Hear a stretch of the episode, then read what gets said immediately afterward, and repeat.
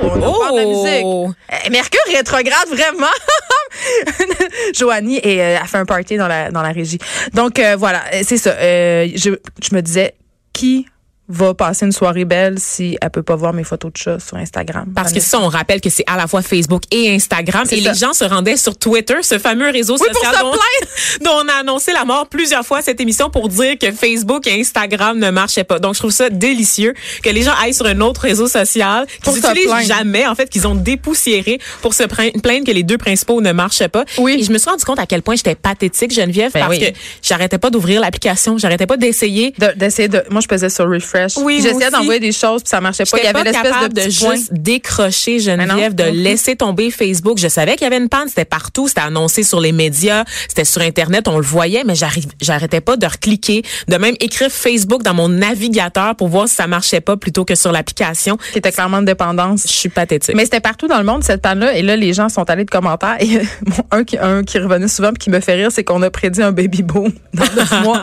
Parce qu'évidemment, les gens n'ayant rien à faire, peut-être, on fait wink-wink. On sait pas. On sait pas, mais on, on sait quand même, Geneviève, parce qu'on se rappelle que les soirs de tempête ou de catastrophe naturelle, en vrai. général, les gens, on constate neuf mois plus tard, neuf mois après l'événement, une espèce de baby boom. Et je suis convaincue que Mark Zuck- Zuckerberg sera parent des enfants, parrain plutôt des enfants à naître au Québec au cours des neuf prochains mois. Mais c'est quand même une grosse panne. On sait que euh, Facebook et Instagram, c'est 2,3 milliards d'usagers. Ça a affecté des gens en Asie, c'est vraiment partout dans le monde, comme je disais. Et ça arrive quand même dans un contexte difficile pour Facebook. On sait euh, quand même que à New York, il se tient en ce moment une enquête parce que Facebook est, accu- est accusé pardon, d'avoir partagé des données personnelles, notamment avec des fabricants de cellulaires et avec des applications. Donc, c'est rien pour euh, redorer l'image de Facebook Ben, cette année. Il y avait des théories du complot quand oui, même. qui oui, il y avait des théories hier. du complot et je suis, je, je les ai lues T'en avec T'en es? T'en es? Non, non, je, je suis pas complotiste, Geneviève, mais je suis allée sur Twitter, évidemment, pour lire. C'était comme la deuxième fois que ta vie t'y allais, tu par dépit. Vraiment, là, j'ai créé mon compte dans mon cours de journaliste, ça Toi, m'a t'es- jamais servi.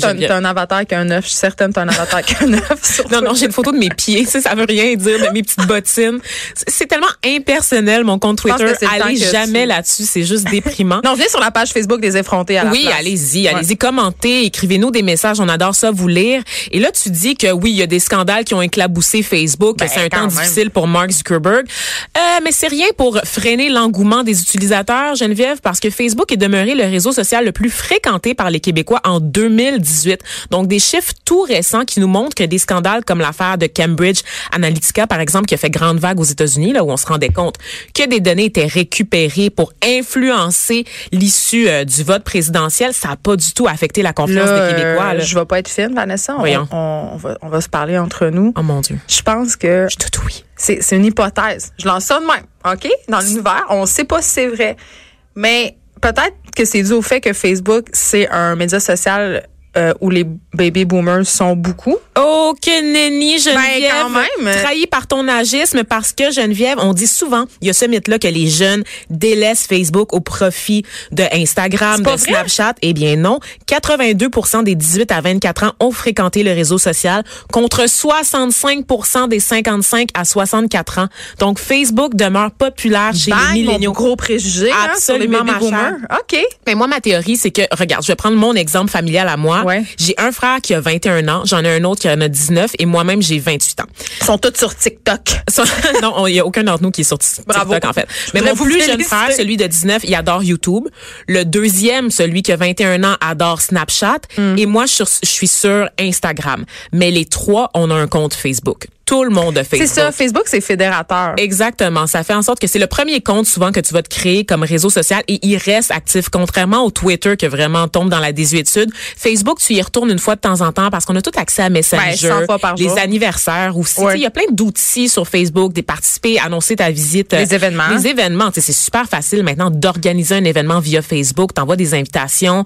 Tu peux jouer à Candy Crush. Tu peux jouer à des jeux sur Facebook pendant tes cours à l'université. Je, je, je peux ici pas dans mon vécu, Geneviève. Pas non, du tout. OK. pas du tout. pas Mais du tout. euh, en tout cas, je... Mes, mes diplômes, euh, ouais. En tout cas, bref. Fait qu'on est bien content que Facebook euh, soit revenu parmi nous ce matin. En fait, il est en progression au Québec là, depuis dix ans, donc euh, vraiment l'engouement continue. Ça va pas finir. Ça va pas finir. Donc euh, Mark Zuckerberg, euh, ben, notre cul Tu lui te appartient. rappelles, euh, tu te rappelles euh, quand Facebook est sorti, euh, les médias euh, disaient euh, que ça allait être une passe, tu sais, puis que ça allait, ça allait passer mode. Mais là, euh, la passe est rendue longue. puis Ben, Facebook rendu- est rendu un média. Bye. Exactement, c'est ça. Ah, euh, Quand même, ils nous ont bien eu. Ils très bien eu. Je vois pas comment on peut déclasser ce géant-là maintenant. C'est fini. On se parle euh, d'homéopathie, euh, Vanessa. Es-tu une adepte des petites granules? J'haïs ça. Honnêtement, là, je vais me fâcher pendant, pendant ce segment-là. Geneviève, je, je, ne crois pas. Tu sais comment je tiens beaucoup à la science, comment je tiens à nos fameuses études qui ne retournent pas mes appels, malheureusement, comment je tiens à tout ce qui est vérifié, tout ce qui est rigoureux, tout ce qui s'appuie sur des recherches universitaires valides. Mais L'homéopathie, ça me donne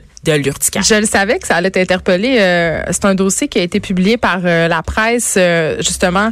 ils ont fait une enquête, en fait. Ils se sont rendus dans des pharmacies en, en, en, inventant une petite histoire, en fait. Ils ont dit, on a une amie qui a la grippe, puis on veut essayer un certain médicament homéopathique. Et là, on ne nommera pas pour pas faire de la publicité à ce médicament-là.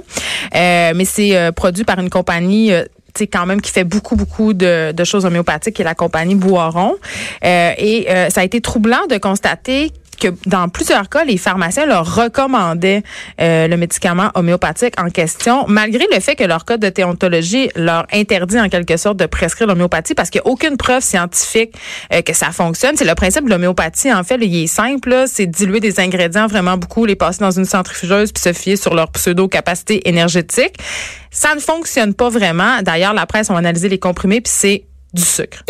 c'est de l'eau puis du sucre. Fait ce que vous prenez, c'est de l'eau puis du sucre. Puis c'est moi, ce qui me choque là-dedans, euh, puis je, vais être super honnête avec vous là. Moi, j'en ai déjà consommé de l'homéopathie, puis j'en ai déjà donné à mes enfants.